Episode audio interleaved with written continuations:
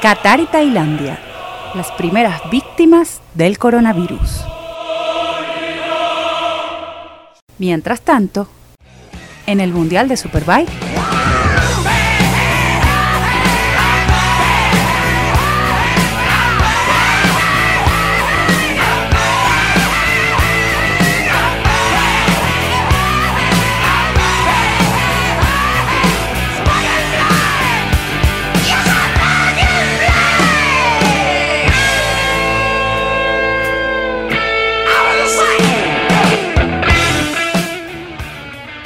¿qué tal? Sean bienvenidos a 8. Aquí estamos una semana más para comentar toda la actualidad del mundo del motociclismo y en particular del Mundial de Superbikes. Ya ha empezado la temporada 2020, ya hemos tenido ronda en Australia con tres carrerones espectaculares que nos dejó la categoría reina, con un vencedor incontestable en la categoría de Super Sport y con una cancelación de la próxima ronda, mejor dicho, eh, una ronda pospuesta, no cancelada, eh, la de Qatar por eh, la crisis mundial del coronavirus que ha llegado también al paddock del Mundial de las Motos de Serie. De todo esto vamos a hablar hoy en este segundo programa de la temporada. para eso me acompañan tres personas que ya escucharon el primer programa. En primer lugar, yo voy a saludar a Alex Reyes, a quien tengo que agradecer, Alex, muy buenas, que me echaras el cable de sustituirme el otro día y bueno, remarcar que lo hiciste muy bien.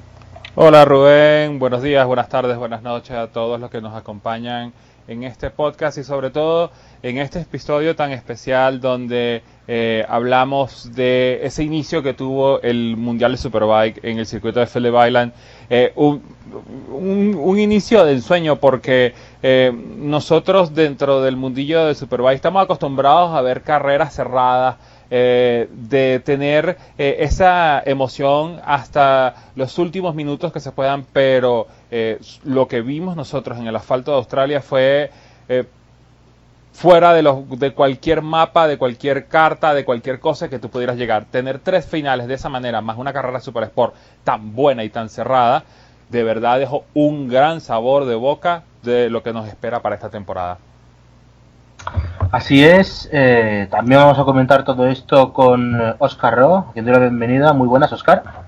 Hola, ¿qué tal? Muy buenas. Pues sí, aquí estamos otra vez eh, para analizar lo que vimos en Australia, terminar de conseguir cerrar la boca después de tres, de tres carreras en las que a uno se le cayó la mandíbula de, gozo, de asombro, de, emoción. Vamos, eh, una cita como la que hacía bastante que que no le, mantenía uno pegado al, al sofá y vamos, eh, todo lo que nos ha traído y analizar todas esas claves, que hay mucho de qué hablar. Sí es, y que vengan muchas más como la que hemos tenido en Australia. Eh, ¿Verdad, Ferran Segarra? Muy buenas a ti también. Pues sí, ojalá vengan muchas más. Yo ya, bueno, en mis redes sociales ya lo he dicho que la primera carrera de este año fue mejor que cualquiera de las del 2019. Y vamos, después las otras dos encima nos, nos terminaron de agradar. Pero bueno, una pregunta, Alex, ¿qué carrera de Super Sport cerrada y competitiva viste tú? Yo creo que me pasaron una repetición de alguna carrera del año pasado, porque eh, realmente eh, lo que hizo Locatelli, eh, yo creo que aunque nosotros lo estábamos este, presagiando aquí de que de repente Roberto Locatelli iba a tener un buen inicio de temporada, pero nadie se imaginaba que se iba a ganar la carrera así a buenas primeras, o sea, teniendo una parrilla tan buena en Super Sport, que venga un foráneo eh, en su primera carrera dentro de la categoría y te domina de esa manera, tú dices, wow, o sea, esto es lo que me va a esperar para Super Sport de aquí al final de temporada. No, ¿dónde me anoto? Hmm.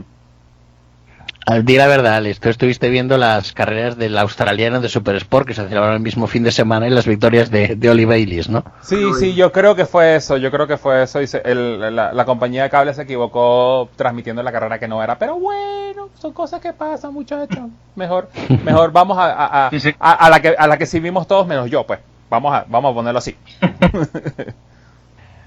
si, se equivocaron, mejor para ti, pero bueno, ahora comentaremos la carrera de Super Sport.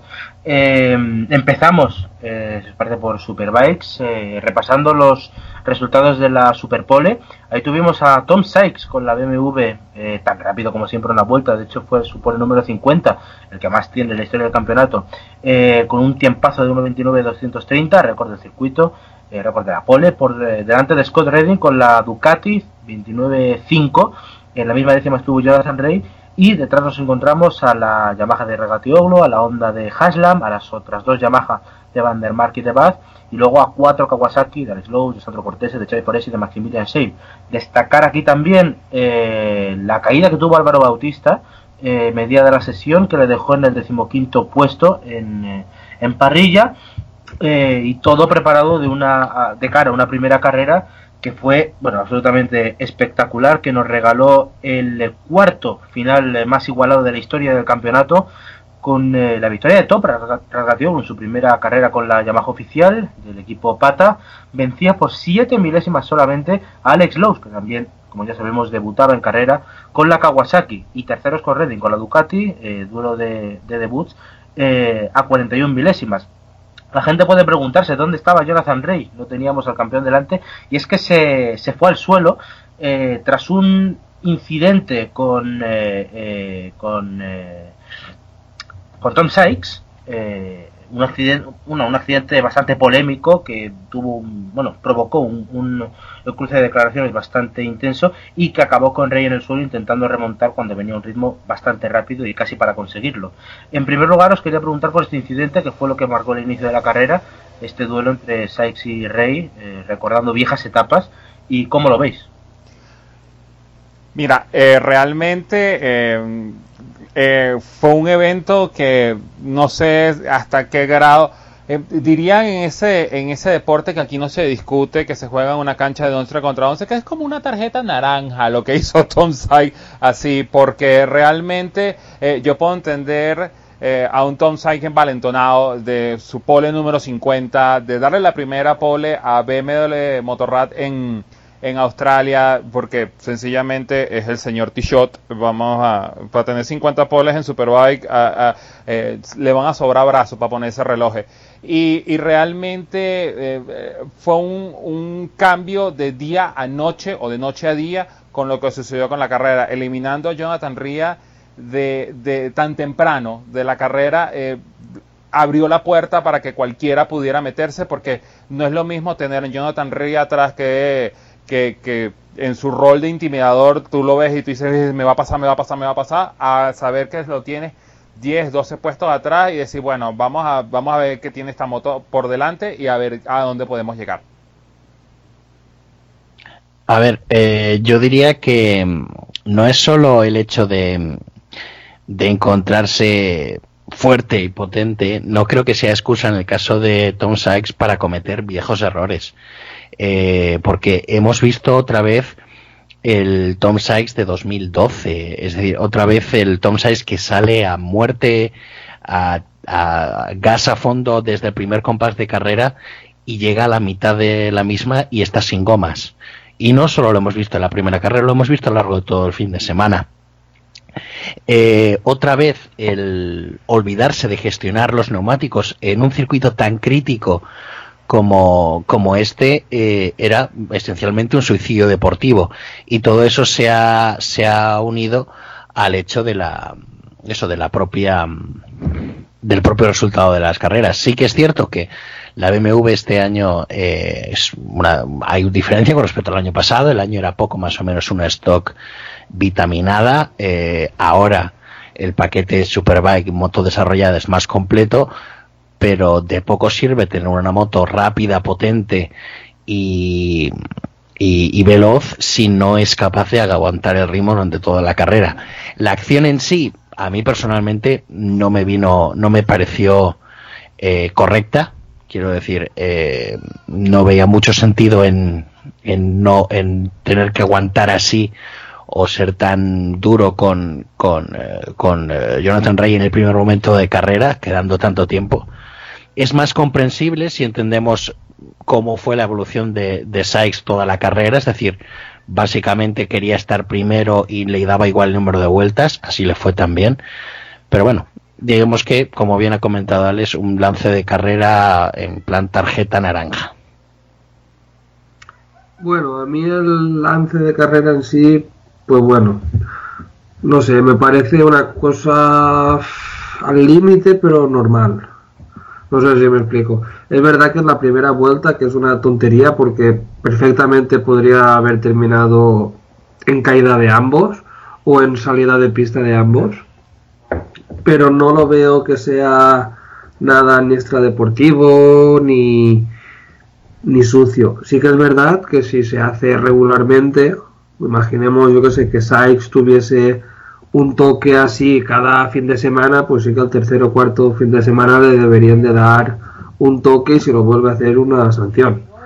Pero si es una forma aislada, pues no, no me parece nada mal. Y sobre lo que ha comentado Oscar de, de Sykes, yo es que creo que Sykes lleva corriendo así toda la vida. Mm, es su error o su forma de pilotar o su, no sé, su característica es que siempre empieza muy fuerte, se carga los neumáticos y, se va abajo y, se viene abajo justo digamos en el último tercio de carrera. este, especialmente desde que en Superbike empezaron a reducir algo de electrónica. Hace pues no sé 2015 o 2016 por ahí sería. Y así está. Yo ya no sé yo, yo sinceramente creo que ya no es que no aprenda sino es que no sabe cómo cambiarlo creo yo. Porque un piloto como Saiz creo que si supiera cómo ganar, ganaría, ¿no? Es un campeón del mundo. No estamos hablando de uno que pasaba por la calle y empezó a correr. bueno, yo estoy de acuerdo también con lo que comentáis, con esa manera de correr de Tom que es la que le hemos visto siempre. Al final, si uno analiza esta carrera en particular, esta Race One, eh, que eh, de 22 carreras Sykes lideró 11 y luego ya se vino abajo hasta llegar a la, a la novena posición eh, por detrás, por ejemplo, de Chas Davis, que no tuvo su mejor día con la Ducati, de Loris Bad, séptimo, con, la, con la imagen del Tencate, bastante bien, con Bautista, sexto, que remontó desde esa decimoquinta posición que comentábamos, por detrás de Haslam también, y luego el, el cuarteto de cabeza, que quería que lo tocarais también. Como visteis esa pelea, ese duelo entre Toprak y Lowe's, yo creo que se están mostrando como contendientes a todos desde el primer momento y no sé si creéis que se puede mantener ahí. Eh, Lowe's, bueno, tiene la Kawasaki y esa Yamaha parece que funciona a las mil maravillas. En el caso de Lowe's, más que la, la en sí, es un poco pronto para sacar eh, conclusiones porque solo hemos visto una ronda, pero yo creo que ahí, lo, y a colación de lo que hablábamos de la, de la del pilotaje de Sykes, yo creo que sí hemos visto un cambio en el pilotaje de, de, Alex Lowe's precisamente. Le hemos visto siempre de menos a más, conservando neumáticos para la parte final de la carrera, eh, cuando siempre había sido habitualmente un piloto bastante más explosivo y bastante más activo en la primera fase de la carrera. Eh, ha sido un cambio de chip, eh, o por lo menos esa es la impresión que yo me he llevado al, al inicio de esta temporada y se ha trasladado y se ha traducido pues en los grandes resultados que ha conseguido este fin de semana, en ser un piloto sólido, eh, ha sabido cuándo atacar a la hora de, adelantar y, eso se ha traducido en, en, en, los resultados que ha conseguido. Eh, si esta es la línea en la que va a correr todo el año, sin duda, le tenemos como, como ya no solo como un fiel escudero a, Jonathan Ray, sino, ¿por qué no decirlo? Un piloto muy válido como candidato al título. En cuanto a Toprak, pues, ¿qué se puede decir? Eh, la moto se ha adaptado a la Yamaha muy bien desde el primer momento. Ha estado delante también en, el ritmo de, en el grupo de, de, cabeza en todo momento. Han sido dos acciones puntuales la que, bueno, una acción puntual principalmente la que le ha llevado a no sacar un fin de semana tan redondo, pero aún así sale con un buen puñado de puntos. No podemos negar que es también un candidato sólido al título. bueno, vamos a, vamos a poner un caso en claro. Si ustedes me dijeran hace 15 días de que Alex Lowe se iba a ir de Australia como líder del mundial, me hubiera reído. Me hubiera reído por una semana. Porque realmente, entre todos los nombres que nosotros barajamos, en el, en el episodio pasado de eh, eh, no, Jonathan Ria, no, Topper Ratchetoglu, el mismo Michael Van der Mark, y tú de poner a, Alex Lowe al frente a decir, mira, no, este va a ser la cabeza del grupo. Te decían, no, bueno, eh, uno la duda porque está llegando, se sigue adaptando, tiene un monstruo al lado, en, el caso de, Alex Lowe, este, tiene que terminar ese proceso de adaptación, pero creo que la adaptación fue demasiado rápida, o por lo menos esa fue la sensación que nos dio. Eh, Alex Lowe era un piloto, o es un piloto que normalmente él tiene dos fases, como lo comentó Oscar, que él tiene una conservación de neumáticos, se va muy atrás en la primera parte de la carrera y en la segunda parte él trata de atacar. Claro, lo que pasa es que si se espera que uno eh, de repente la compañía se le va, le, queda muy cuesta arriba, pero en las tres carreras estuvo ahí, estuvo ahí en todo momento y eh, con todo y eso, este, consiguió una victoria importante en la carrera número 2, peleada hasta el último minuto, que eh, eh, sencillamente lo catapultan a, pasar de ser un Dark Horse, que era como nosotros lo habíamos planteado, a ser un contendiente, con, sin importar quién tuviera al lado. Y en el caso de, de Toprak, bueno, es Toprak, realmente la adaptación que ha tenido con la Yamaha ha sido, yo creo que más del 100%. uno cuando hacía los análisis de que quién iba a ser la cabeza del grupo en ese en, en Yamaha tú decías bueno Van der Mar por la experiencia pero Toprak es un, es un talento puro entonces eh, creo que se está empezando o, pareciera estarse empezando a definir quién va a ser la cabeza eh, visible dentro de la escudería de dentro del equipo de Iwata. Y eh, eso es lo que realmente empieza a, a mejorar un poco las, las observaciones que uno tenía desde el principio o desde lo que había uno visto en pretemporada de decir, ok, de repente el mundial se va a ir en esta dirección. Bueno, pues yo más o menos en su línea, yo ya dije el programa pasado que para mí Toprak era el máximo, el máximo em, favorito al título y no tenía ninguna duda de que en Phillip Island iría bien. ¿Por qué? Pues porque Phillip Island es un circuito muy peculiar, que más o menos todas las motos suelen ir, no bien, sino que todas las motos suelen ir mal. Entonces, sí, es verdad, o, no suelen ir del todo bien, no sé cómo explicarlo. Entonces no tenía ninguna duda de que estaría aquí, pero es verdad que mm, no sabía si se acoplaría también en, en, noviembre, no sabía si se acoplaría también a la Yamaha como lo ha hecho. Es que prácticamente parece que va a estar para ganar en cualquier circuito, a no ser que pasen cosas raras. Y sobre Lowe's, pues bueno, yo no le descarto para el título para nada. Ya en la previa comenté que para mí sería un, un mano a mano entre Ria y Rangatoglu, pero que Lowe's, Redding y Van der Mark, que para mí estarían al acecho todo el campeonato y que les daba opciones. Mm, también hace tiempo que creo que a Lowe le, ha venido muy bien el cambio de equipo, porque Lowe ha demostrado ser muy rápido. El año pasado, por ejemplo, tuvo, para mí tuvo mala suerte porque el fin de semana que él estaba dominando fue el de Jerez y pasó aquello con, con Ria en la curva aquella y ahí Encima después ya todo le fue mal y después se lesionó. Entonces ahí perdió muchos puntos y un poco el momentum este, ¿no? Que se dice ahora. Y la verdad a mí no me sorprende que haya salido primero, teniendo en cuenta que Ria tuvo un cero y Radgatioglu tuvo otro cero. Lo que sí que más me sorprendió fue en la primera carrera, que estuvo, incluso llegó a estar creo que a más de un segundo del grupo y recuperó tiempo por ritmo puro. Eso sí que me sorprendió un poco. Un poco para bien, me, refiero. Y ojo a Lowe's este año. Ojo a Lowe's este año si esto se confirma más adelante, que igual Ria y Radgatioglu tienen un problema que se llama Alex Lowe's. Veremos. Ojalá esté ahí, por eso para, para eh, tomar lo que dijo eh, Ferran y pasarlo a castellano cristiano, eh, la carrera de Australia siempre están todas las motos malas y gana la que de todas es la que menos mala en ese momento. Después, bueno, seguirá la evolución, pero más o menos lo que quiso decir él. realmente si uno se fija en, en resultados, hombre, es prácticamente lo que ve, eh, porque no sé si tenéis la misma sensación que yo, eh, pero lo que pienso después de ver las carreras es una Honda y una Ducati que les falta un poquito de puesta a punto, pero en cuanto la consigan irán muy bien, y una Kawasaki Yamaha eh, bastante regulares.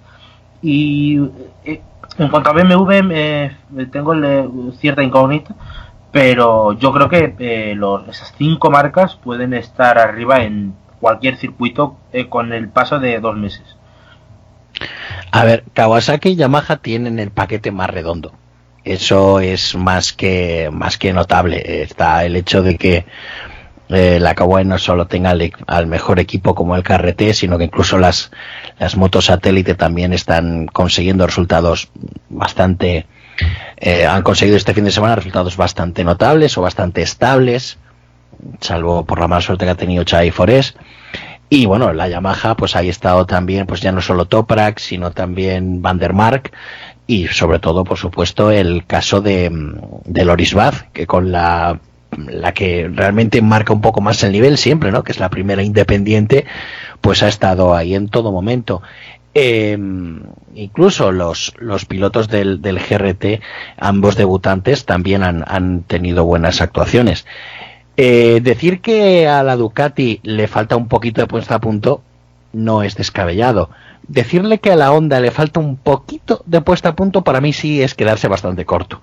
Eh, no había más que ver cómo en diferentes momentos de, la, de las carreras a Bautista le costaba muchísimo ya no solo meter la moto, eh, ya no solo mantener la moto estable porque aquello se movía más que un que yo que sé que un eh, que un hombre portando un, un flan en un campo patatas sino es que sino es que además eh, lo veíamos también, eh, necesitaba mucho más espacio para tratar de hacer la misma, la misma trayectoria. Iba siempre bastante más por fuera que el resto y esto incluso pues le provocó alguna de las, de las caídas que ha tenido el fin de semana. Hace falta ajuste a la moto, ya no solo incluso de parte ciclo, tuvimos por ejemplo, lo hablaremos también cuando hablemos de la segunda carrera, la carrera de, la caída de Leon Haslam, en la que se llevó por delante, por cierto, a, a Michael Roman Rinaldi fue por un fallo en el cambio, fue por poner el, punto muerto donde no debía. O sea que la moto, la onda potencial puede tener hasta cierto punto. El algunos de los resultados de este fin de semana creo que son engañosos, eh, pero aún hay mucho camino que recorrer. Sí, en ese, en ese punto yo concuerdo con Oscar de, de si seguimos jugando con, con, las figuras geométricas, tanto Kawasaki como Yamaha, son las motos que están el paquete más redondo, mientras que mmm, Honda y, y, BMW Motorrad eh, siguen siendo un signo de interrogación, porque eh, realmente eh, me parece que la pole que tuvo eh, Tom Sykes eh, no se pudo reflejar en en carrera, eh, sobre todo en las posiciones donde terminaron tanto Sykes como Eugene Laverty y en el caso de Honda es ese es eso pues de que son es una moto que todavía eh, se nota que todavía tiene las pegatinas nuevas está todo nuevo es un paquete nuevo todavía lo siguen desarrollando y que probablemente se vayan a tomar eh, todas estas carreras para seguir el desarrollo. Probablemente se pueda convertir un, en una contendiente para mediados de temporada pero eh, al ritmo frenético que está empezando el Mundial de Superbike, de repente decir, bueno, ya estamos listos a mitad de temporada, ya decir, bueno, eh, mejor la guardamos para el año que viene, porque mm, claro que se nos quedó lejos del campeonato. Y eh, en, en, el otro en, el otro espectro, el de Ducati, que sí, es una moto que ya está hasta cierto punto comprobada. total, venimos de un, de un temporada que se echó, o, una primera parte de la temporada del año pasado que se tiró al Oro Bautista que después fue eh, decayendo, decayendo, decayendo y creo que todavía está en ese punto de sacarle los gremlins que tiene la moto, pero eh, están creo que un punto más cerca de, están un paso más adelante de, de, ese dúo de Kawasaki y, y Yamaha a estar dos pasos atrás junto con BMW y Honda en ese aspecto. Pienso que en lo que esa moto toque Europa, probablemente tengamos un, una reacción favorable de, de parte de, o de Scott Redding o del mismísimo Chas Davis. Será cuestión de esperar a ver qué nos depara la casa de Bogo Panigale. Bueno, a mí me sorprende que no pongáis a Ducati al, al nivel de, de Yamaha y de Kawasaki, la verdad. Mm, Redding hizo tres terceros, ¿eh? tercero, tercero y tercero. Lo que pasa es que es un, ba- es- es un- un- un- perdón que te corte, pero es un bajón con respecto a, a la última ronda de Australia, por ejemplo. Sí, pero no sé. mm, es un subidón si lo comparas con lo que hizo Sí, Bautista en Argentina. ¿no? No sé, Ah, yo- el, yo diría- el problema yo diría de más- Ducati es, es, Red- es, Sí, sí. eh, Davis. Davis para mí, ya el año pasado ya lo dije, para mí no tiene el nivel y, y nunca entendí que, que lo renovara. No tiene el nivel no porque no lo haya tenido, sino porque ha tenido muchísimas lesiones y ha entrado en una edad y hay pilotos que después de muchas lesiones mm, no son capaces de rehacerse y ese es el problema que, que creo que tiene Davis y que me consta que algún piloto puntero del BSB también lo piensa. Y hasta aquí lo dejo, ¿vale? A Y, ver, eh, eh, sí, perdona. Y Eh, solo una- después, bueno, habla, habla. No, perdón, no, no, es que, es que no sé qué pasa, que creo que os estoy oyendo mal y creo que no escucho bien cuando, cuando se termina, cuando termináis. Eh, yo diría el, el argumento que está tanto Alex como, como Rubén para, creo que como, como yo en este caso, no poner todavía en este momento de, arranque de año a la, a Panigale al nivel de, la Yamaha o de la Kawasaki, si tenemos en cuenta, como siempre decimos, que Phillip Island es un circuito muy particular, es solo la primera carrera del año y los resultados no siempre se pueden extrapolar. Es precisamente el hecho de ser el paquete completo, la, visión global. Sí, eh, Scott Redding ha tenido un gran debut, sin duda. Pero exacto, nos ha faltado, eh, nos ha fallado Davis y también las las otras la, o sea, la moto de, de, de Rinaldi tampoco ha estado Hombre, a- a- que- al nivel tampoco o sea es que vas a compararme Rinaldi con, con Van der Mark o con Bar. no pero Eh. no- yo no lo digo sí a ver sí teniendo teniendo en cuenta el nivel del piloto tampoco le hemos visto mucho más mucho más cerca. O sea si la moto fuese tan buena debería estar con mayor facilidad eh, Rinaldi no es manco tampoco por encima pues de la Kawasaki Dorelac de, de incluso de la, de la de Cortese que es una moto del año pasado y con material que bueno digamos que le dan un par de, de pulidas con netol para que parezca nuevo cuando en realidad no lo es. Eh, o sea eh, tendría que estar bastante más delante de lo que estaba y aquí en Phillip Island no lo ha estado la clave tendría que ser Qatar ya hablaremos después de, eso no eh, y sí, me temo que vamos a, como comentamos, vamos a tener que esperar a la llegada de Europa. Vamos a ver cuándo es eso también. eh, para, para ver realmente dónde está cada uno. Davis tampoco tradicionalmente ha estado bien en, en No, Phillip no, Island. El, año, el año- el año pasado fue tres cuartas partes de lo mismo.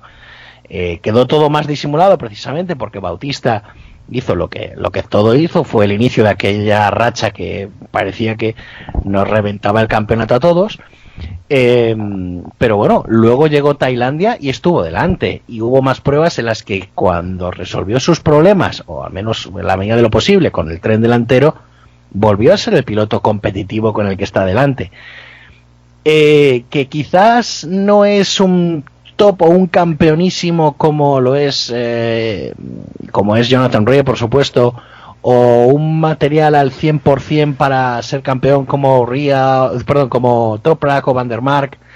En el caso de Davis, pues probablemente no, pero ni mucho menos es un piloto que lleve aquí cuatro días. O sea, tiene un bagaje importante, tiene un importante número de victorias y yo personalmente le veo en el futuro más adelante todavía. No le enterremos todavía, vamos. Bueno, no sé. También tiene Valentino Rossi muchos números y no creo que este año sea candidato al título de MotoGP. A eso me refiero, ¿no? Pero bueno, siguiendo con dónde está después cada marca, yo Honda creo que tiene mucho potencial. Se nota que han puesto, ya era hora, la carne en el asador en, en Superbikes. En Superbike digo en la moto de Superbike, no en el Mundial. En el Mundial también, pero también en las 8 horas de Suzuka, que también veremos cómo termina ese tema, y en el Mundial de Resistencia, que por ejemplo esta semana, el martes, se presentó el, el equipo oficial de, de Honda con la nueva Honda en el EWC. Y creo que les falta tiempo. Yo no sé si llegarán a, a mitad de año, como he dicho Alex, si llegarán a final de año, si quizás el año que viene, no, no, lo sé, pero no tengo dudas de que Honda va a llegar a tener una moto muy competitiva y ha fichado a los dos tíos con más experiencia como son Bautista y Harlam y estoy seguro de que llegarán. Y sobre BMW, pues bueno, mmm, veremos también qué hace Laverty porque desgraciadamente tuvo una caída y se perdió el fin de semana y dejaron un poco a Sykes solo y eso también creo que les ha perjudicado. Estamos diciendo, Oscar está diciendo que la, la clave del nivel de la moto es el, el piloto, digamos, independiente o, o, la tercera espada. BMW solo tiene dos espadas.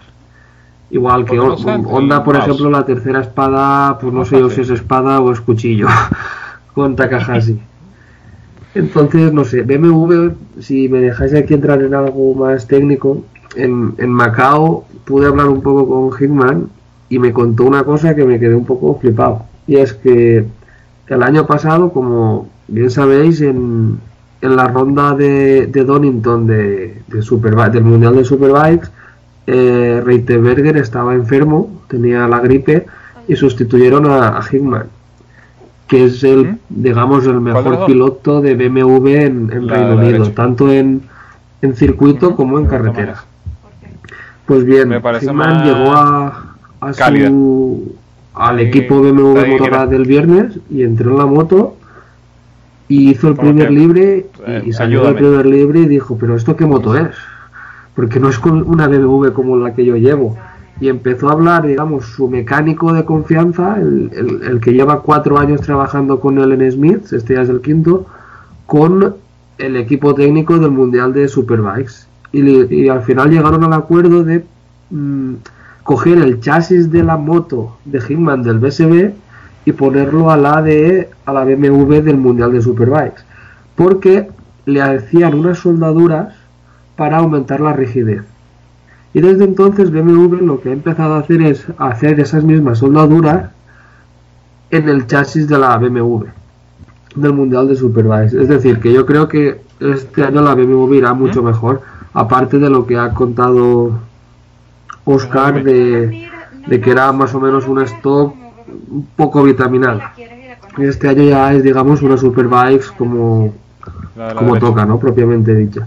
Y yo sí que tengo esperanza en BMW. La verdad, creo que este año tienen bueno, que dar un pasito hacia que... adelante importante. Eh, Veremos, como habéis dicho, al llegar a Europa, qué pasa, qué pasa con estas para, motos.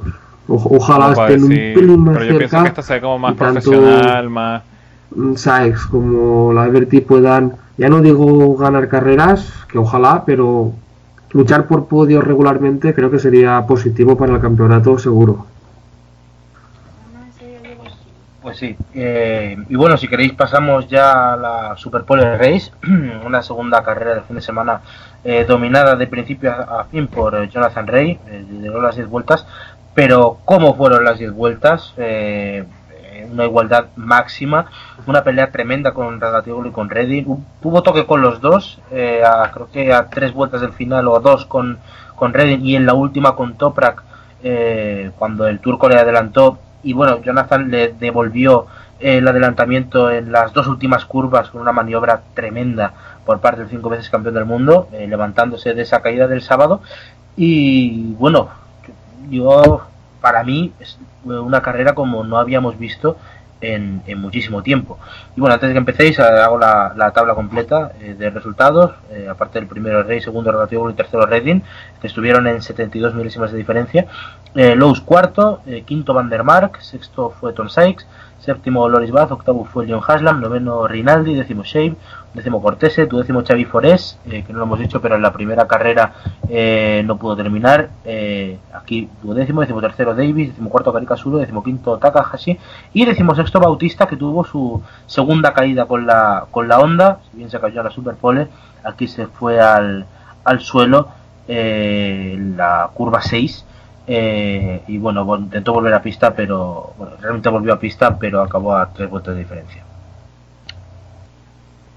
Bueno, la, la Super Pole Race en líneas generales creo que es lo, fue lo que realmente debe ser una Super Pole Race. O sea, carrera igualada, gas a fondo en todo, en todo momento. Y era la carrera que más se ajustaba al propio Tom Sykes, al hecho de que saliera en la pole, el hecho de que demostrase que podía ir rápido, al menos a una distancia de media carrera o así, lo que hace más grave, en todo caso, el resultado decepcionante de la misma, ¿no? Eh, Jonathan Rey tenía mucho que demostrar en esta carrera. Había perdido 25 puntos frente a sus principales rivales, tenía que empezar a ganar y tenía que remontar. Tenía una mayor presión también psicológica por una pérdida personal. Su abuela, la que estaba muy unido, falleció durante el fin de semana de hecho, él mismo comentó el, domingo que lo que quería era acabar aquello y salir escopetado hacia el aeropuerto y, volar, y volar al, Reino Unido. Eh, y pues ahí vimos un poco también eh, una situación muy dura personal y deportivamente para Jonathan Rey que supo eh, dominar muy bien buenas actuaciones también de los pilotos independientes ahí tuvimos el caso de de Maxi Shape, que estuvo muy cerca de entrar en el top 9 y de puntuar en esta, en esta Super Pole Race, primera a la que se tenía que enfrentar con este formato. Pero bueno, en la línea del fin de semana, carrera igualada, lucha bastante más limpia que la primera carrera y una, una gran victoria para Jonathan Rey. Sí, sin duda, a mí que si, si a mí me quieren vender el formato de eh, la carrera de Superpole tiene que ser de esta manera. Tienen que ser dos, tres, cuatro motos metidas en, en 100 milésimas de segundo, dándose golpecitos, toquecitos, que, todos que sean de la manera más limpia y que nos los lleven hasta el final. Porque realmente la carrera Super Race, la, la Super Pole Race es... Eh, es el concepto de olvídate los neumáticos, olvídate de la gasolina, aquí no tienes que conservar nada, sal a fondo, son 10 vueltas. Eh, eh, como lo comentaba Oscar, era el, era el terreno perfecto para Tom Sykes, pero Tom Sykes se, volvió agua. Nos dio esta hermosa batalla a, tres cabezas entre Ria, Redding y Topar Ratchateoglu y realmente es un, fue, un, buen bocadillo de entrada para lo que nos iba a, reservar el final del día. sí, eh, no, no tenía conocimiento lo del fallecimiento de la, de la abuela de Jonathan Ria y me imagino que eso psicológicamente lo tenía en un punto de decir eh, ya, quiero acabar esto como sea para salir de aquí al aeropuerto, al aeropuerto a un vuelo directo hasta Belfast para estar con los míos. Así que eh, dirían por acá que el hombre sacó petróleo de lo que le propuso el fin de semana, aparte de ese lavado de cara después de una primera carrera un poco decepcionante por su lado, pero obviamente no fue por por por, eh, por causa propia, sino fue porque eh, cierto amiguito que era antes mi compañero de equipo decidió llevarme por el medio. Pero bueno, son cosas que pasan y bonito ver a, Jonathan Ria en el, lo más alto del podio otra vez. Sí, bueno, a mí las, las Super Pole Race en sí no me gusta. Yo en esto igual soy un poco chapado a la antigua, pero a mí dame dos carreras normales como toda la vida y si puede ser el domingo, mejor que mejor. Pero bueno, es verdad que esta estuvo muy bien, a mí me gustó mucho. Yo también, como vosotros, apostaba por Sykes en un principio, pero es que curiosamente le pasó más o menos lo mismo que le pasó en, en las carreras largas como que hace los dos primeros tercios de carrera bien y después de repente le da un bajón y, se va hacia atrás. Es curioso que aquí en la corta también le pase. Y en cuanto a Ría, estuvo, vamos, dominó toda la carrera. Si tú ves el vuelta a vuelta, dices, bueno, victoria sin más. Pero después ves, eso es la prueba de que las estadísticas a veces mienten un poco. Y la carrera fue muy bonita, la verdad eso de, la abuela de Ría nos enteramos después de la carrera Y, la, verdad es que yo cuando ganó la carrera le notaba como celebrarlo de una forma muy rara y no entendía el por qué, porque al fin y al cabo dices, un hombre que ha ganado cinco títulos, que no sé cuántas carreras, mm, ¿por qué está así? Pues claro, después nos enteramos de que el fallecimiento de su abuela y tal. Y la carrera, pues la verdad es que, aunque a mí no me gusten, como ya he dicho, la carrera fue pues un carrerón, una lucha Toprak, Ria, con los invitados de lujo que tenemos. Y simplemente decir que una pena para mí las caídas que tuvieron eh, Laverty y Gerloff en, en el warm-up del domingo que les impidieron seguir su día con normalidad y sobre todo Gerloff en la primera carrera había hecho un buen papel pero le había pasado algo como Sykes y el último tercio de carrera se le hizo enorme y, terminó creo que él bueno y terminó el 14 tenía muchas ganas de ver que hubiese hecho Gerloff en esta carrera y en la segunda pero bueno no, no pudo ser y no y no pasó nada y aquí también destacar para mí lo mal que estuvo Davis, que terminó decimotercero. Para mí, si no te gusta el circuito no estás a gusto con la moto y tal, vale, pero no puedes terminar decimotercero una carrera si se supone que vas a aspirar al título. Yo estoy de acuerdo con casi todo lo que habéis comentado. Eh, ahora que comentabas también, Ferran, lo de las, las lesiones que tuvimos en el warm-up, quería añadir también la baja de, de Leon Camier para, esta carrera. Y quería preguntaros cómo le, cómo le veis. Eh, ¿Creéis que le van a dar un respiro en esta temporada? Porque la verdad es que empezar así es, eh, me imagino que bastante demoledor para él, si ya es duro para los que queremos ver eh, cómo demuestra lo que es. Para mí, disculpa, para mí a, Leon Camier lo que le puedo recomendar es un baño carequito morado porque de verdad está salado ese hombre. No puede ser un hombre que, que en, en, cuando tenía en su época la MB Augusta estaba que le hacían una estatua de todo porque ese hombre se cargó la moto en el hombro y la llevó hasta el punto donde el, programa eh, eh, estuvo encaminado, pero de ahí en adelante ha vivido de lesión en lesión, en lesión, en lesión, y me parece que es uno de los talentos más, eh, no tanto incomprendidos, es como un talento que te gustaría ver en una moto de verdad corriendo y ahora que tiene la oportunidad de montarse en un B4 Panigale, aparte de toda la experiencia que le puede recuperar a la gente de, Ducati eh, sobre qué puedes hacer, qué no puedes hacer y en este inicio de temporada tan terrible, oye, a cualquiera lo descorazona, de verdad que sí. Espero que tanto Ducati como Barney le tengan la paciencia porque cuando León Camier está en las mejores de sus condiciones puede ser un piloto que a más de uno le va a dar una sorpresa y eh, espero de que esto sea temporal en el caso del piloto inglés y que lo podamos tener en la grilla. Bueno, ya será en Europa porque Qatar, bueno, ya hablaremos de Qatar.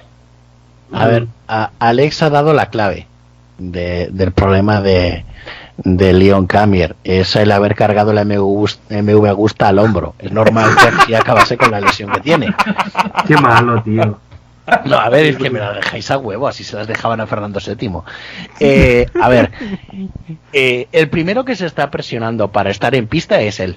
Recordemos que en los test de, pretemporada de Portimao eh, fue el mismo el que insistió en, en, ir y probarse, aunque estaba mm, prácticamente recién operado. Sabíamos que no empezaba al 100%, y así es como ha empezado, no ha empezado al 100%. Si se ha visto que era más un riesgo eh, competir y que bueno, los médicos han dicho que no estaba como para competir, pues lo mejor ha sido eso, no arriesgar y salir.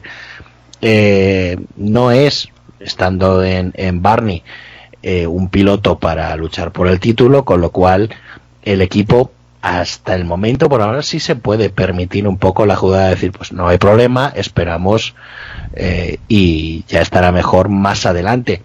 Tenemos ahora más tiempo hasta la siguiente ronda sea cuando sea eh, con lo cual ahí veremos un poco si se recupera. Es cierto es cierto que ya hay rumores en, en prensa británica y demás y hay diferentes expertos que empiezan a ver en la lesión de hombro de, de Leon Camier, esas lesiones de fin de carrera que nunca terminan de curarse.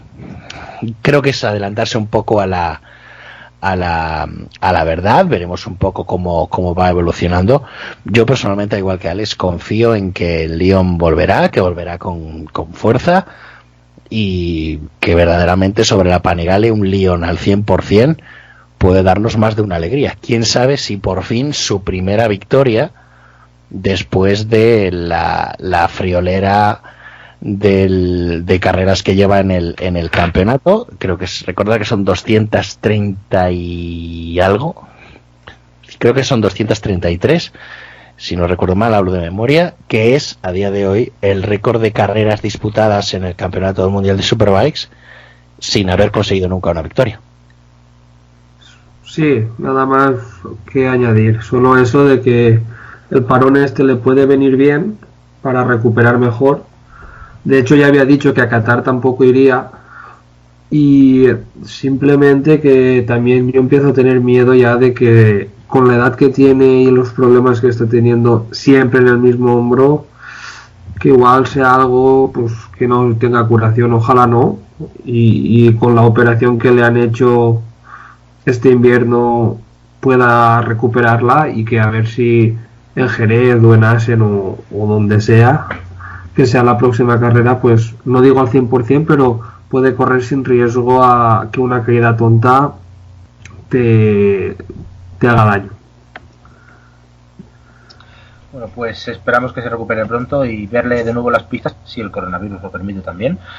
Eh, Ahora hablamos de eso, pero antes vamos con la, a terminar con la segunda carrera de, Superbikes eh, rápidamente. Bueno, con la tercera, técnicamente Race 2, pero la tercera de, del fin de semana, que nos dejó la victoria de Alex Lowe, la segunda de su vida. Eh, anteriormente ganó la segunda carrera de Breno 2018 y en su debut con la Kawasaki venció eh, precisamente a su compañero de equipo, Jonathan Rey, por 37 milésimas. También una carrera ajustadísima adelante entre, entre ambos. Eh, aunque aquí eh, Jonathan Reed lideró buena parte de la, de la carrera también. Eh, tercera posición para Scott Redding a 8 décimas, a 1,7 eh, Michael Van der Mark, ya por detrás Chas Davis, quinto, aquí le vimos un poquito más, sexto Álvaro Bautista remontando desde el decimocuarto puesto, séptimo Save, octavo Loris Bath, noveno Cortese, décimo Tom Sykes, que aquí se, se, vino abajo más aún, un décimo Charlie Forest y duodécimo Leon Haslam. Eh, no se clasificó eh, Rinaldi y se retiraron Radgatoglu, Karikasulo y Takahashi que si corrió, yo creo que es porque nos lo dicen los, los libros, pero, pero no da esa sensación de que corriera este fin de semana en Australia. Eh, lo de Toprak, un problema mecánico que por desgracia le arruinó también la carrera a, a Loris Baz cuando estaba bastante bien y debo añadir ahí que se notó el dote y el pilotaje de Loris Baz al evitar eh, lo que podría haber sido casi seguro una, una caída. Eh, ¿Qué os dejó, así en líneas generales, qué conclusiones os dejó esta, esta tercera carrera del fin de? A ver, eh, has hecho bien en destacar, y, y, es algo que quería hacer también, el buen hacer en, de, de Loris Bath en dos acciones que tuvo. Tuvo una primera solo eh, a la entrada de, o sea, la salida de la mítica eh, curva número 2 del, del circuito de, de Phillip Island, donde se fue a la hierba y supo volver y meter la moto muy bien sin llevarse a nadie por delante y sobrevivir a esta mala suerte. Ah, yo confieso que en directo a mí cuando se cuando se, se paró o se empezó a fallar la, la Yamaha de Toprak eh, y se abrió de trazada y con ello Loris Van se fue fuera en un primer momento eh, pensé que era un error claro de, de, de Toprak que estaba haciendo una mala acción o que estaba cometiendo algún tipo de error perjudicando, luego ya comprendes un poco la situación y ves que fue un cúmulo de mala suerte que le estropeó a Loris un buen fin de semana. Pero mm, creo que vimos una carrera muy completa, un gran final de carrera del que luego hablaremos, pero bueno, sobre todo si, si vimos de nuevo una, una prueba muy igualada, muy lenta, muy lenta, el ritmo que marcó Jonathan Rey desde el primer momento sí fue un ritmo mucho más lento de lo que habíamos visto en, en todo el fin de semana, si exceptuamos a Takahashi, claro, eh, en el que vimos pues eso, una, una, una carrera muy en grupo con bajas por los incidentes que tuvo, como comentaba anteriormente, el choque entre Haslam y, Rinaldi. Eh, ese, un incidente también en los primeros compases entre Shai, Sykes y Chai Forest y luego lo que comentábamos esa salida de esa avería de, de Toprak Rasgatioglu que, llevó con ello la, la, salida de pista de Loris Baz. Todas estas acciones también han sido buena buena buen cimiento para el sexto puesto de Álvaro Bautista en carrera, es lo que comentaba también anteriormente, de que es un resultado que puede maquillar un poco una onda que no está a punto. Y también en parte, aunque también sin duda cimentado la buena acción del chileno Maxi Save, que con el séptimo puesto consiguió en esta carrera, convirtió el Orelac Racing en, este, en esta segunda carrera del fin de semana en la primera moto de Independiente algún hecho que no había alcanzado hasta, hasta ahora. El final de carrera, sobre todo, bonito duelo entre Lowe's y, Jonathan Rey, que se fue del lado del que probablemente menos esperábamos. Y eh, aunque es pronto, de cara al campeonato, el problema de, de Toprak sí que llevó, ayudó a que Jonathan Rey, a pesar del cero del primer fin de semana, no esté tan descolgado en el resto del, con respecto a sus rivales en el resto de la clasificación del campeonato. Antes que sigáis, digo que os corte, pero quería dar dos datos por contextualizar eh, sobre esta tercera carrera, Race 2. Em, la vuelta rápida en carrera, eh, haciendo cuentas, fue un 31-7 de Reading. Em, la vuelta rápida en carrera global en Australia es de Jonathan Rey del año pasado, que es 1.30-0, o sea, casi dos segundos más lenta. Y Takahashi, que es verdad que bueno, se retiró pronto, pero eh, su vuelta rápida en esta carrera fue 34-1. Eh, creo que los números hablan por sí solos en este caso. Sí, por favor, alguien que le avise a, Jordi Torres que tienen una máquina clonadora porque lo necesitan lo más pronto posible porque con Takahashi no van a conseguir nada eh, realmente. Eh, regresando a, las acciones de la segunda carrera, eh, una carrera muy linda. sí, trayendo lo que dice a colación Rubén, es una carrera que fue lenta con relación a, a, lo que habíamos visto todo el fin de semana. Creo que no estoy seguro, pero creo que la temperatura en pista creo que ayudó mucho a eso en el sentido de que podía haber peligro si eh, decían exprimir las gomas desde, desde temprano y, el, y, el, fabuloso asfalto de Phillip Island que le encanta como neumático. Y realmente hay que sacar mucho con pinza lo que nos dejó esta segunda carrera. Eh, mm, creo que eh, el concepto de la redondez de la, de la Kawasaki se pudo ver aquí con eh, permitiendo de que tanto Jonathan Ria como Alex Lowe estuvieran en, la hora justa, en el momento justo, eh, con, la, con la diferencia de que ganó el que no pensábamos que iba a ganar, sino que iba a ganar el que supuestamente tenía que ganar, que era Jonathan Ria.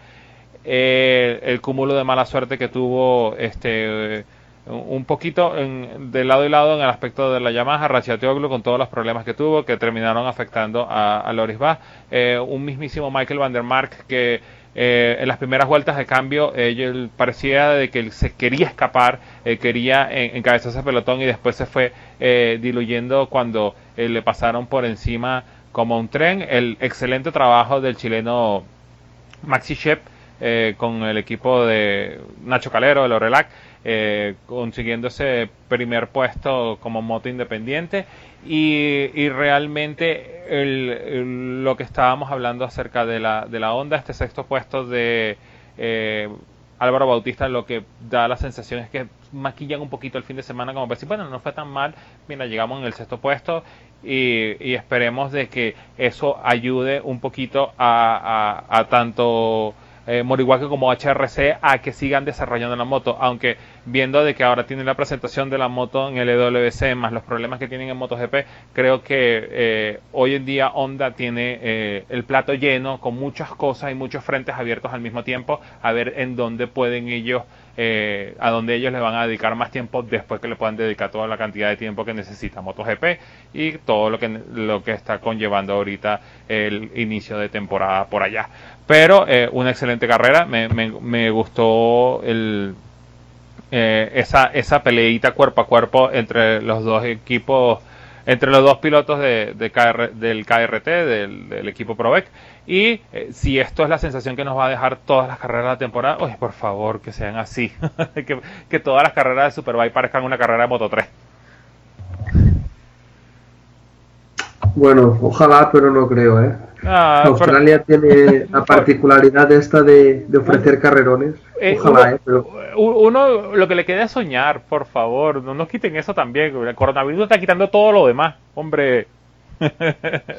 Nada, nada, eso es que ya tengo sueño y estoy un poco borde. nada, pues habéis resumido muy bien los dos lo que lo que fue esta carrera 2 yo me quedo con la posición de Shape, con el buen ritmo también de Bad, pero simplemente añadir el, el toque de que para mí la clave de la carrera es que cuando Lowe se pone primero a falta de dos vueltas, Van der y Ria tienen una lucha de dos o tres curvas en paralelo, justo en, en la curva Honda y en la curva Siberia, que son las dos horquillas del circuito y eso es lo que permite a Lowe's sacar un creo que no llega al segundo o quizás sí pero sobre el segundo un poco arriba un poco abajo. Y eso es lo que permite a Lowe's para mí ganar porque Ria sí que enseguida le coge pero no tiene tiempo a atacarle. Y no puede tampoco atacarle en la última curva como hace por ejemplo en, en las otra, en la otra carrera en la carrera en la super super pole race intenta ganarle por rebufo, pero las dos motos corren muy parecido y no puede. Para mí esa es la clave de la carrera, la lucha que tiene Ria y Vandermark. Autocertificación tributaria. Em, yo quiero yo quiero hacer una pequeña puntualización, perdona que te, que te, que te corte Rubén, es para que no quedemos aquí como, como gente que nos reímos de Takumi Takahashi, Solo quería dar un pequeño contexto de lo que ha sido su fin de semana. Esto es un dato, por ejemplo, que compartía y luego se comentaba bastante en, Dazón durante la retransmisión en España de este fin de semana. En la calificatoria del sábado, 14 motos de Super Sport fueron más rápidas que Takumi con la Honda de Superbike. No una ni dos, 14. Y en el caso de la carrera 2, por ejemplo, que estamos hablando, la vuelta rápida de Takahashi que comentabas antes, el 34-1, que efectivamente es casi tres segundos más lenta que la vuelta rápida de, de, Scott Redding durante esta, durante esta prueba, es eh, un segundo y medio casi más lenta que la vuelta rápida de la carrera de 600, sea, la carrera de Super Sport. Eh, Creo que son, en, cuando termina la vuelta rápida, seis pilotos de Super Sport. Eh, no, más, más, de hecho, alguno más. Creo que son seis o siete, siete pilotos de Super Sport fueron en carrera más rápido eh, que, que, el propio que el propio Takumi Takahashi. Es evidente que esa moto no está al nivel ni tan siquiera de las motos oficiales Honda. Eh, no me extrañaría nada que lo que esté, pilotando Takumi en esta primera prueba y probablemente lo que hubiera pilotado en Qatar es esencialmente una moto stock, es una moto de serie con neumáticos Pirelli de Slick, nada más. No es posible que una moto que en teoría tiene el kit de competición eh, esté tan mal. Es que es realmente es un dato para que verdaderamente ese equipo esté avergonzado.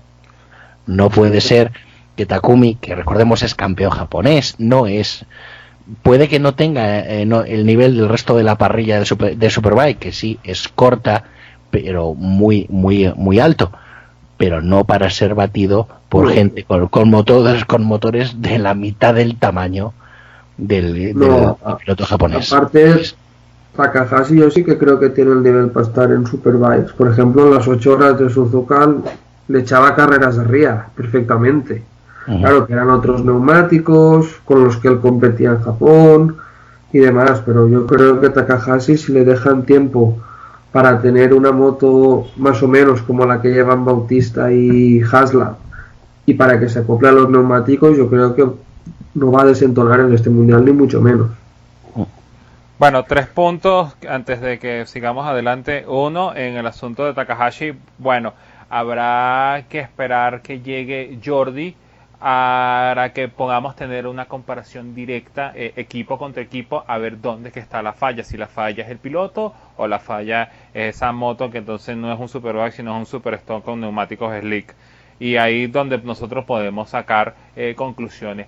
En tal caso, eh, el segundo punto, si Honda está buscando un piloto japonés que tenga una buena experiencia, que eh, te pueda ayudar y que no ruede tan lento, alguien por favor que le pase el número de Ruichi Kiyonari, porque de repente él lo puede ayudar en ese aspecto. Y el tercer punto... no, no sé yo, ¿eh? y el tercer punto que quería traer era corregir lo que había dicho Oscar el señor eh, León Camier tiene actualmente 223 carreras dentro del Mundial de Superbike sin victoria. Puedo, puedo eh, escurrillarme en una pequeña dislexia, o sea, había dicho 232, o sea, se me han, se me han movido dos números. Hay a ver, también podría decir, estoy viendo el futuro y probablemente al final de temporada tenga 232 carreras y tampoco haya conseguido la victoria. Espero que no, yo francamente espero que gane pronto, ¿no? Pero bueno, tampoco me he equivocado por tanto. No, bueno, no te preocupes. Eh, hay que recordar que eh, León Camier tiene en los momentos dos segundos lugares y tres terceros, perdón, siete terceros lugares. Los dos los tuvo en la temporada 2010 y 2011 del Mundial de Superbike. Bueno, eh, pues si os parece pasamos ya a Super Sport antes de la, de la crisis del coronavirus, porque como Super Sport entra en el pack también. eh, una carrera pues eh, bastante descafinado, un fin de semana muy descafinado porque solo tuvimos prácticamente un, contendiente a la victoria en la, en la pista. Fue Andrea Locatelli que debutaba en el campeonato con la moto campeona, con la Yamaha del Bar de Levan Bros. Ya en eh, clasificación nos dejó eh, detalles de lo que podía hacer, superó por 147 milésimas a Krumeracker, pero lo más importante, le bajó casi cuatro décimas al récord de Sam Lowe's, que lo tenía desde 2013, un récord de 7 años. Eh, la tercera posición para Lucas Maías a cuatro décimas, quinto sería Crucel, no, cuarto Crucel y sexto eh, de Rosa, por ejemplo, octavo Iñak Viñales y también eh, Manu González en una buena decimotercera posición en el campeonato que va a correr este año. Y bueno, en carrera, la verdad es que pese a la parada, pese a todo, el ritmo de Locatelli fue absolutamente espectacular y acabó ganando la carrera por 5,8 segundos sobre un buen Rafael de Rosa con la MV, eh, que quedó por delante de las dos Yamaha de George Cruzelli y de Corentin Perolari. La quinta plaza que fue para Lucas Maías, sexto Sommer, séptimo Odendal, octavo Manu González, que se aprovechó de algunas sanciones eh, en el eh, bueno por no estar el tiempo mínimo en el eh, Lane, que me vais a perdonar, pero yo es una fueron sanciones que no entendí. Desde vamos, la consigna de eh, tener que estar un tiempo determinado en el, en el building, ahora lo debatís. Eh, la novena plaza para Fuligni, la décima para Viñales, que yo creo que fue el más perjudiciado, eh, perjudicado por estas sanciones, creo que le cayeron casi nueve segundos y bajó de la sexta a la décima. Un décimo fue Canonju, décimo Webb, décimo tercero Jovesberger, décimo cuarto Sebastián, décimo quinto Verdoya, Luz Cresón y Sandra Pratama cerrando la parrilla, y no acabaron ni Bergman, ni Hotel, ni Okubo, ni el campeón, ni Krumenacker, eh, cuya carrera duró unos segundos. fueron tres acciones, primero se saltó la salida, luego perdió posiciones y en la primera curva acabó en el suelo, ¿no? Empezó de la mejor manera el suizo. Y bueno, eh, no sé qué queréis decir de esta categoría, yo lo que os pregunto es si os esperabais un dominio así de Locatelli, eh, pese a llevar la Yamaha del Bardal, pero un dominio tan apabullante. Lo habíamos comentado en la previa, en los test de pretemporada Locatelli ha estado delante, en los últimos también que se celebraron este, en este propio fin de semana. Locatelli se ha enfrentado este fin de semana a la tormenta perfecta tenía el doble de entrenamientos de lo normal para acostumbrarse a una moto y en un circuito que ya conoce del campeonato de Moto 2, un equipo, como bien comentas, el Yamaha Barra, campeón del mundo, que este año se elimina el problema, entre comillas, que tenía el pasado año, que es de tener dos gallos en el mismo gallinero, esta vez solo hay uno, está todo el equipo centrado en él, y eso en este caso puede ser positivo, el principal inconveniente es la lucha por el, del campeonato por equipos, pero bueno, fuera de ahí tiene todas las demás ventajas deportivas y a eso se une pues el desastre de Krumenacker. Eh, mala salida en la que en la que directamente eh, comete un, un jump se para, vuelve a arrancar, eh, trata de tomar la, la, vía externa en la primera curva para ganar las posiciones, sin tener en cuenta lo sucia que estaba la pista y pues pierde el control y se cae al suelo. Todos los demás pilotos eh, que no tenían tanto ritmo como Krumenacker eh, para estar igual a, igualados a Locatelli, pues no pudieron no pudieron seguirle el ritmo, ¿no? no pudieron estar ahí delante. Eh, el resto de buenas sanciones, pues por ejemplo, bien comentabas el tema de las sanciones, el más, el más dañado de todos fue, fue nuestro Isaac Viñales, tuvo penalización ya durante la, para la clasificación por no cumplir con el peso de la moto, tuvo que salirse retrasado seis posiciones y en carrera, pues efectivamente su equipo cometió el error de dejarle salir antes de tiempo, no cumplir con el tiempo mínimo y fue de hecho el piloto con la sanción más grande de todas, le hizo perder varias posiciones para terminar finalmente la carrera décimo penalizado detrás de Fulini que también tuvo otra otra penalización, ¿no? Buen debut de Manu González, beneficiado en parte por las por las eh, por algunas de las sanciones, pero en general ha tenido un buen ritmo de carrera. También Canonchu teníamos había sus, sus dudas, pero se ha mostrado bastante fuerte a lo largo de, de todo el fin de semana. Y, sin duda el, el, turco en esta temporada de aprendizaje y demás puede dar buenos muy buenos resultados para el Turkish Racing o el Orelac Racing como, como queramos eh, como queramos llamarlos. Si luego hacemos el debate o no de, de lo de los tiempos mínimos de, de parrilla, yo diré, eh, lo veo normal en un campeonato como este, con, con parrillas pobladas y equipos no tan preparados o no tan habituados a hacer cambios.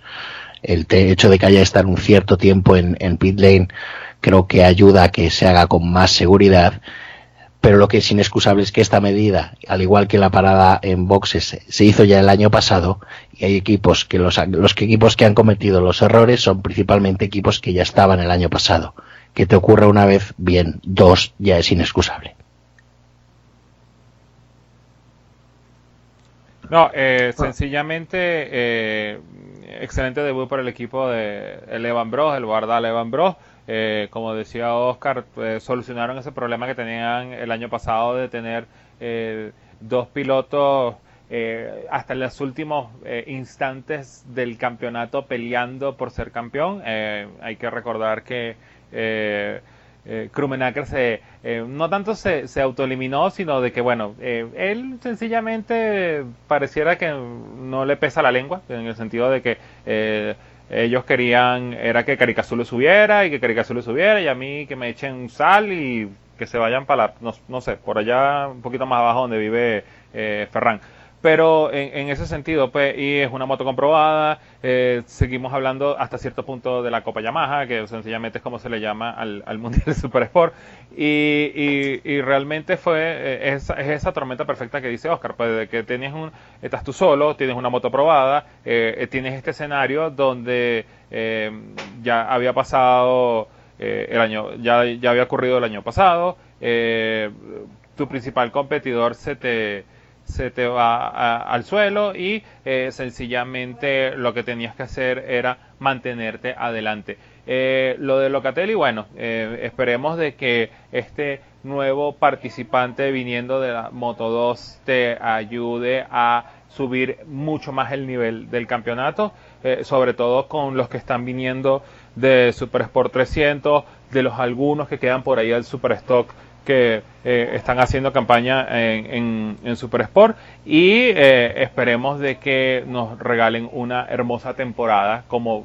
hasta cierto punto estuvo año pasado hasta que empezó la dominación de Evan Bro para adelante y para atrás.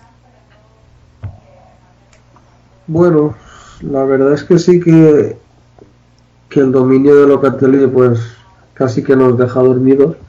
Yo no me lo esperaba sinceramente mm, que sacase tanto y después creo que la clave fue que, que Krumenake, pues lo que ha comentado Oscar, ¿no? Falló la salida y después la, la lió en la primera curva.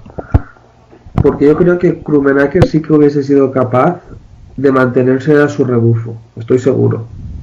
Después sobre lo de las sanciones en boxes, es una medida que ya se hizo el año pasado. A mí el año pasado no me gustó el tiempo mínimo y este año pues tampoco. Pero bueno, entiendo que en este campeonato, que no es el campeonato del mundo de resistencia, pues se establezca un tiempo mínimo por seguridad. No me gusta, pero lo entiendo. Y después, pues nada, lo que habéis comentado todos. Me gustó mucho el debut de Hans Sommer, que al final fue sexto con la Yamaha. Hablamos el programa anterior de él. Eh, Manu Gas, Manu González, creo que lo hizo muy bien. Creo que lo hizo muy bien. No, no, no hemos comentado Odendal, que también debutaba y terminó séptimo. Y después Viñales, la verdad es que un pelín retrasado para lo que yo esperaba. Después de cómo terminó el año pasado consiguiendo, si no recuerdo mal, tres podios seguidos, pues esperaba por lo menos un top 5. La verdad es que no terminó de estar ahí arriba. Después me quedo con, con mi parte, ¿no? Con las Road Races, pues Danny Webb, que ha estado un tiempo en Road Races, tanto en el TT y en las Road Races británicas como en el IRRC, que corren en Imatra y, y Hengelo y sitios de esos pues bueno, consiguió puntuar en un equipo que encima viene de la resistencia, como es el, el Whipple, y muy contento. Y simplemente mm, comentamos la semana pasada que Oliver Bayliss, hijo de Troy Bayliss, iba a correr a hacer un wildcard aquí, y desgraciadamente no lo pudo hacer. Lo hizo todo, pero no pudo salir a carrera porque eh, el motor con especificación mundial de Super Sport eh, rompió. Mientras que el motor con especificación eh, campeonato australiano de Super Sport no rompió, pero se ve que es como un Super Stock o un Super Stock venido a más. Y nada, esa es lo que quedó. Y simplemente añadir que Oliver Bayliss, ya que hemos hablado de él, en el Nacional Australiano corrió tres carreras, eh, ganó la primera y la tercera y fue segundo en la segunda. O sea que de momento a nivel nacional va bien. Recordar que debutaba en Super Sport porque el año pasado estaba haciendo Super Sport 300. Eh, La pregunta que ahora nos tenemos que hacer, ¿era Oli Baylis? ¿O era el, o era el papá? No sé. Era, no, era, era Oli. Si llega a ser el papá, eh, hubiera corrido la de Super Sport con la del motor, con el motor australiano, con el motor australiano. o con el de con el de Super Sport porque el del mundial porque en realidad la avería que tenía era la pérdida de presión de compresión en un cilindro. Eh, Troy puede ganar una carrera de Super Sport con tres cilindros en una Yamaha puede hacerlo. Y con dos. Eh, sí sí sí sí sí por supuesto que sí. Bueno, eh, pues eh, repasamos los campeonatos y vamos a terminar ya con el tema del coronavirus. Eh, en el Mundial de Superbikes, categoría reina, que no lo dijimos antes, el líder del Mundial es Alex Lowe, 51 puntos, 39 para Redding, 34 Toprak, 32 para Rey, 31 Van der Mar, 20 Bautista y Baz, 19 Davis, 17 Haslam y Sykes. Eh, Chevy Forest se estrena con 5 puntos con la, con la Kawasaki. Y en Super Sport pues el orden de carrera 25 Locatelli, 20 de Rosa 16 Cruzel, 13 Perolari 11 Mayas y lo que sigue. Bueno, esas generales son de cara y van a ser de cara a Qatar no van a ser de cara a, los Sail eh, nos saltamos de momento esa cita parece que la próxima será Jerez si el coronavirus da un respiro a, España. La ronda del Mundial de Superbikes de Los Aires queda pospuesta. Esto se lo pregunté antes a Oscar en el cerrado. Ni cancelada ni suspendida, pospuesta a la espera de otra, de otra fecha. Y bueno, yo tengo dos preguntas eh, principales. Como veis, esta, esta eh, me sale decir suspensión, pero bueno, este aplazamiento eh, y si creéis en el fondo que peligra eh, Jerez. Bueno, pues si Oscar me deja empezar. Sí, por supuesto, adelante. Adelante, adelante.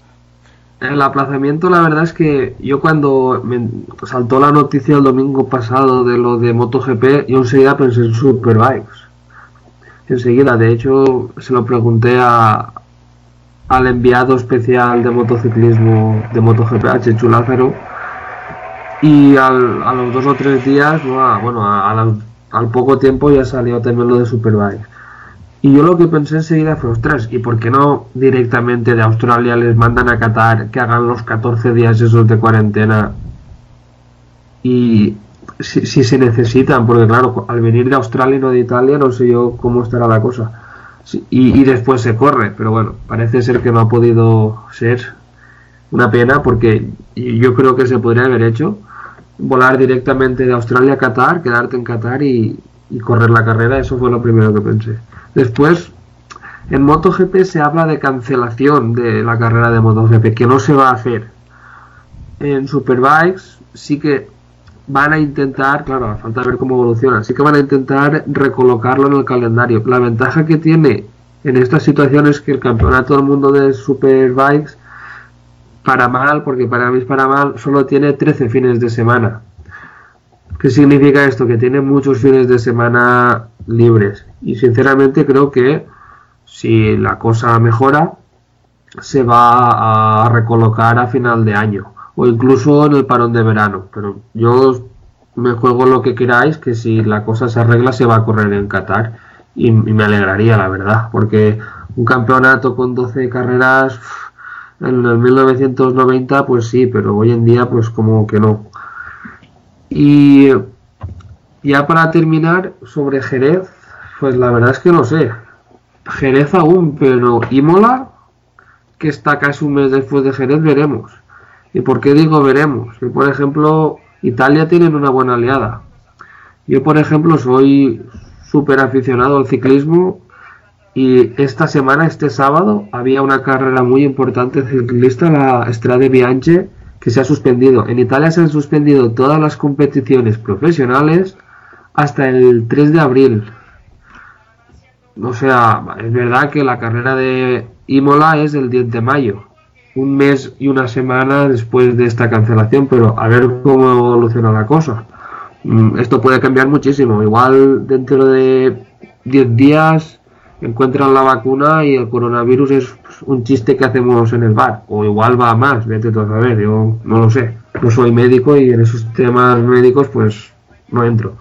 Así que veremos. Ojalá, yo confío en que el 29 de marzo tengamos carrera en Jerez y podamos disfrutar de este campeonato. Y eso, por mi parte, eso es lo que yo tengo que decir del coronavirus.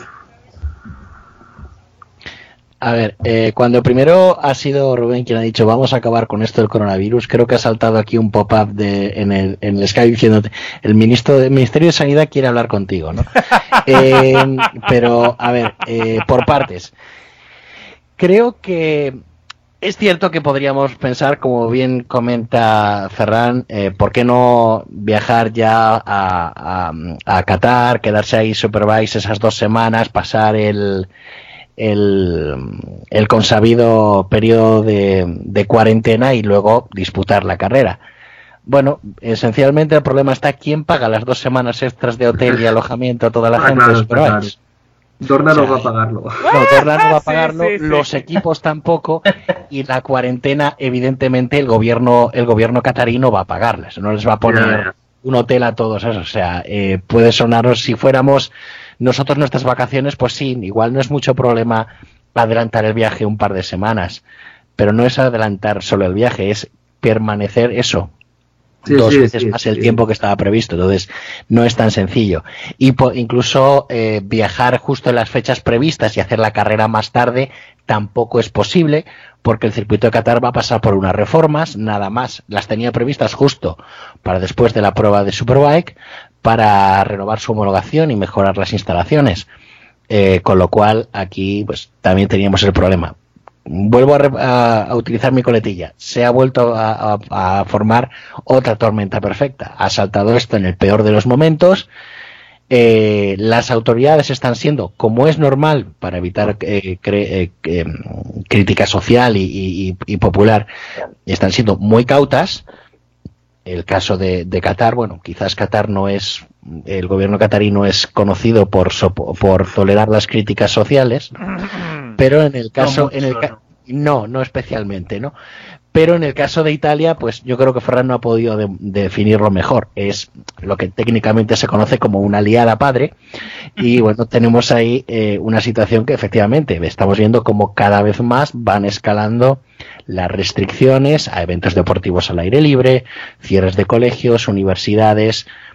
Y bueno, eh, debemos afrontarlo. El campeonato, eh, o por lo menos no, no, no su integridad, porque Carmelo Espeleta y las voces de Dorna han hecho ver claro que el campeonato se va a disputar, pero el calendario tal como lo tenemos, evidentemente ya es historia.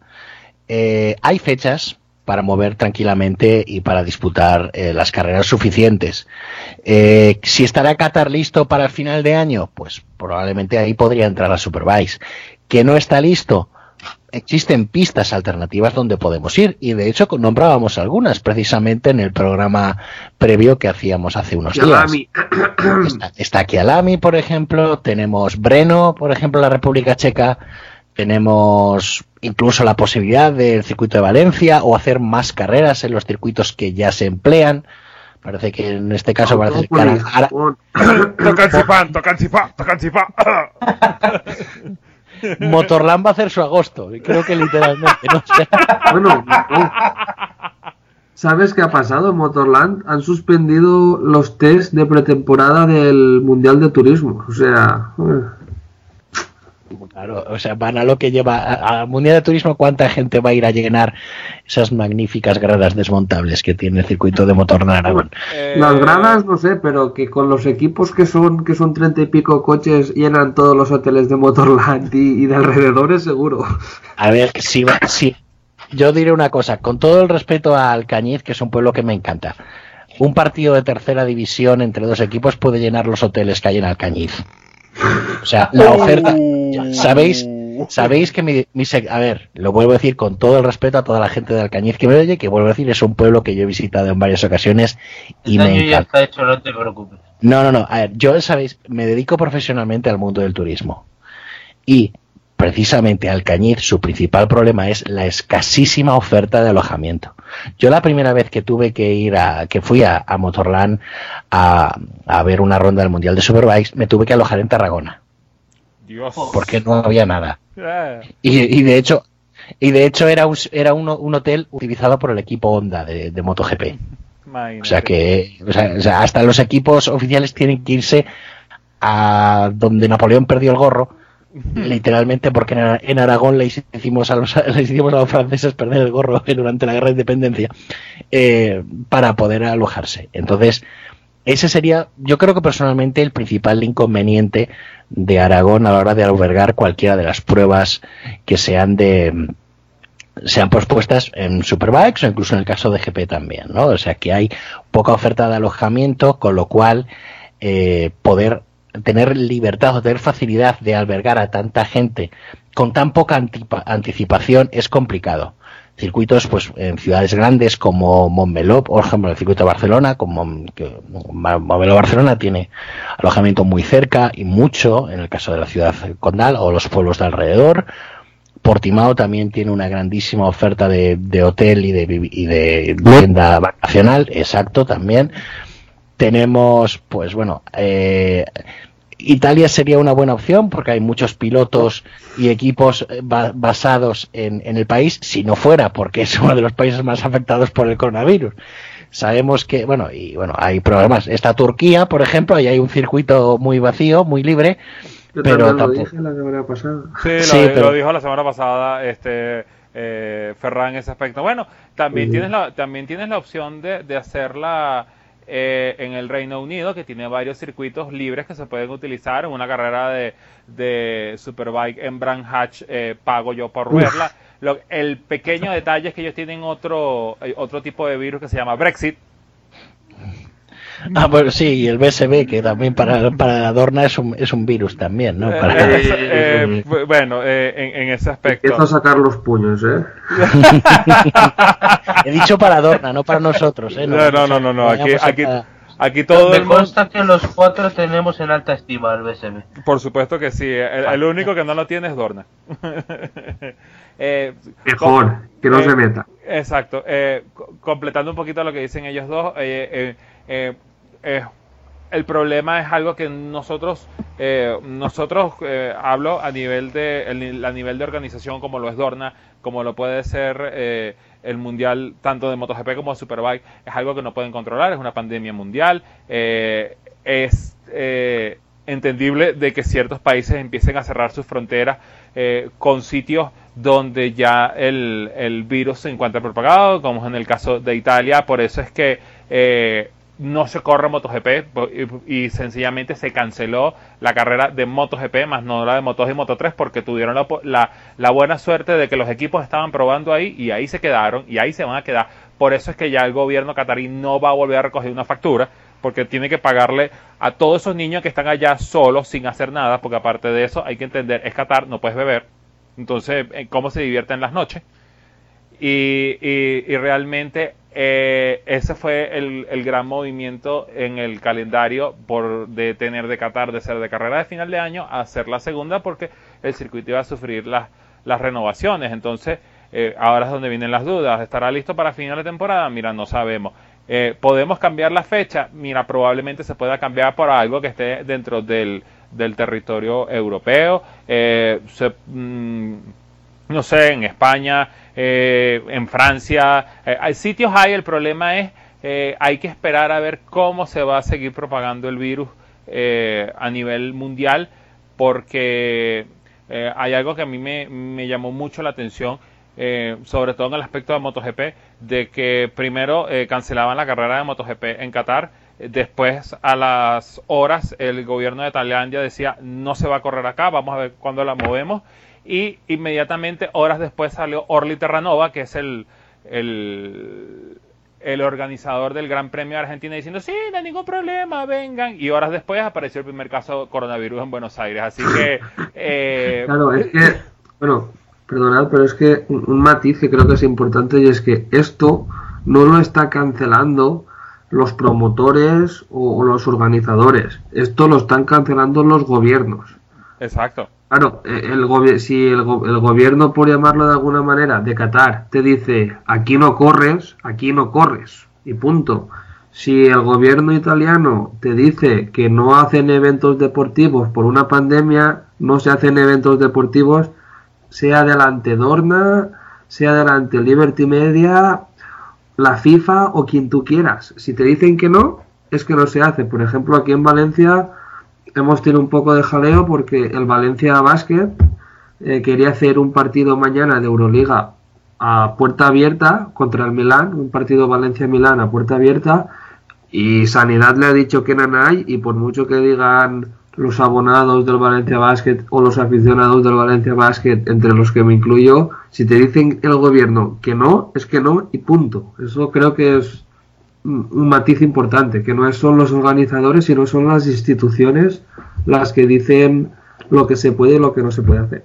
Bueno, ahí, eh, como lo leí en Twitter antes de que empezáramos, a, antes de que subiéramos acá, eh, hay alguien que puso una solución que a mí me parece que interesante podría ser y a todos nos podría parecer este, hasta cierto punto eh, agradable que la primera carrera de Superbike se haga en Australia que la segunda carrera de Superbike se haga en Australia, que la tercera se haga en Australia y así vamos a terminar hasta la, que tengamos la última carrera del Mundial de Superbike en Australia. Eh, 13 carreras en el circuito de Phillip Island, ¿le parece mal a ustedes, muchachos? No, no, no. Hombre, podríamos hacer una en The Bend, ¿no? Sí, bueno, eh, eh, bueno, The Bend o, o, la, o, o, tomamos un panorama. Este, o tomamos prestado un tiempito que quede ahí en el circuito de Melbourne entre VA Supercar y Fórmula 1 y, hacen una semicarrera de road racing ahí también. eso, eso no tiene grado 1 ni grado 2 ni probablemente eh, ningún Señores, estamos en coronavirus. Aquí los grados te los puedes pasar por el no, si el problema del coronavirus son los grados, ¿no? La fiebre y demás historias. lo siguiente, lo siguiente que vamos a hacer, rescatamos a Adelaida también. Oh. Mm. no, a, ver. No, a ver, pero yo he dicho de Ben porque realmente de Ben tiene grado 1 de FIM y, y, de hecho hay muchos rumores de que Superbike se va a ir a, a The los próximos años. Cada, vez corren más cosas, cada, vez corren más competiciones de motos. Sí, por ejemplo, el año pasado se hizo la primera carrera internacional, nacional, el australiano ya había ido, pero internacional el año pasado se hizo el, el Asia Road Racing Championship o algo así. Y el, la RRC que corre este año también, o sea, les gustó la experiencia y repite. Sí, sí, sí. Y, si no, bueno, hay, hay, un circuitico chiquitico que está ahí en la mitad de la nada llamado Mount Panorama. Bueno, a ver, aquí la gente que estamos aquí en este programa sabemos que quienes se están preparando realmente bien contra el coronavirus son los vietnamitas, eh, porque hemos visto todos el vídeo de la campaña de la campaña musical que han lanzado para concienciar a la gente eh, para evitar que vaya más el contagio. y bueno, creo que si ya si puede ser una de las mejores campañas de la historia. No no sin duda. Y si ahora se mete si ahora pues, pues mira eh, la gente se lía a, lavarse las manos a, no tocarse la nariz y decir pues venga ahora el país es seguro pues yo qué sé, montamos un circuito por las calles de Hanoi y, tiramos adelante. O eso, o nos rendimos ya a la evidencia y el Mundial de Superbikes perdón, el Mundial de MotoGP 2020 es un Mundial de eSports. Y lo digo el de MotoGP porque lamentablemente Superbikes no tiene un videojuego para el que poder servir no, espera, espera. El Mundial de Superbike ya ha empezado, como si quieren terminarlo hoy y decir, pues bueno, Alex No campeón del mundo 2020, ¿sabes? Y ya está. Pues, sí, claro, por supuesto, y sería uno, de los, uno, de, uno de los grandes, eh, ¿cómo es? Eh, setbacks, dirían los americanos en la historia del Mundial de Superbike. Bueno, podemos estar, podemos estar seguros que hay gente en el Reino Unido que ha apostado por, por, por Lowe's como campeón en las casas de apuesta británicas y se llevaría un pastizal, eso queda claro. Sí. Uf, bueno, eh, entonces, bueno, sí. sí, sí. Eh, bueno, um, eso puede prosperar, ¿eh? Esa apuesta eh, puede prosperar. Y si no lo han hecho, y si no lo han hecho, háganlo de una vez eso, es una, una vivienda que puede, le puede dar muchos dividendos más adelante. Es que ahora la cuota igual está más baja de lo que estaba en un principio, pero bueno. Eh, seguiremos con atención a, por supuesto, a las andaduras de Alex Lowe y del, coronavirus también, de cómo nos va a afectar al, Mundial de Superbikes eh, en los próximos programas, que precisamente por el coronavirus mm, no sabemos cuándo será. O sea, si nos dicen que cancelan la mitad del campeonato o que corremos eh, en Jerez, pues o previa de Jerez o especial luto por el Mundial, eh, ya veremos. Pero bueno, eh, antes toca cerrar este programa, este segundo programa de la temporada, repasando todo lo que nos ha dejado Australia. Y bueno, os agradezco a los tres que hayáis estado. y bueno, ir despidiendo, os espero para la próxima, pero vosotros eh, no sé cuándo pensáis que será, pero esperemos que sea pronto y al menos en Jerez como mucho, ¿no? Estaremos pues en Jerez, sin duda. Sí, ojalá sea en Jerez. Y si no, pues nada, haremos un programa, pues no sé, de la temporada 1997, como si estuviésemos viéndola en directo y ya está. ¿Eres, ¿Eres consciente del tirón que, o sea, de lo que nos gustaría hacerlo a los cuatro, lo primero? sí, sí, por eso lo digo. Bueno, eh, no me parece mala idea. Eh, vamos a ver qué, qué, sucede con el coronavirus. Y, y, les dejo con, con, esta reflexión que, que, tuve en este análisis de todo lo que ha pasado. Eh, los que son los verdaderos fanáticos de MotoGP, tú los veías que hay que esperar un mes más para ver las motos en pista, no, Dios, ¿qué voy a hacer con mi vida? Mientras nosotros, los verdaderos fanáticos de Superbike, eh, nos encontrábamos con la sorpresa de que hay que esperar ahora un mes para ver las carreras en, en Jerez y de nosotros como que, bueno, normal, bueno, esperaremos un mes más. de todas maneras, esperemos estar de nuevo al, al aire lo más pronto posible y esperamos que tengamos la ronda, una de las rondas de España del Mundial de Superbike. Pues sí, esperamos que sí y con esa premisa nos despedimos. Eh, esperamos escucharnos el, próximamente y lo más pronto posible. Un placer.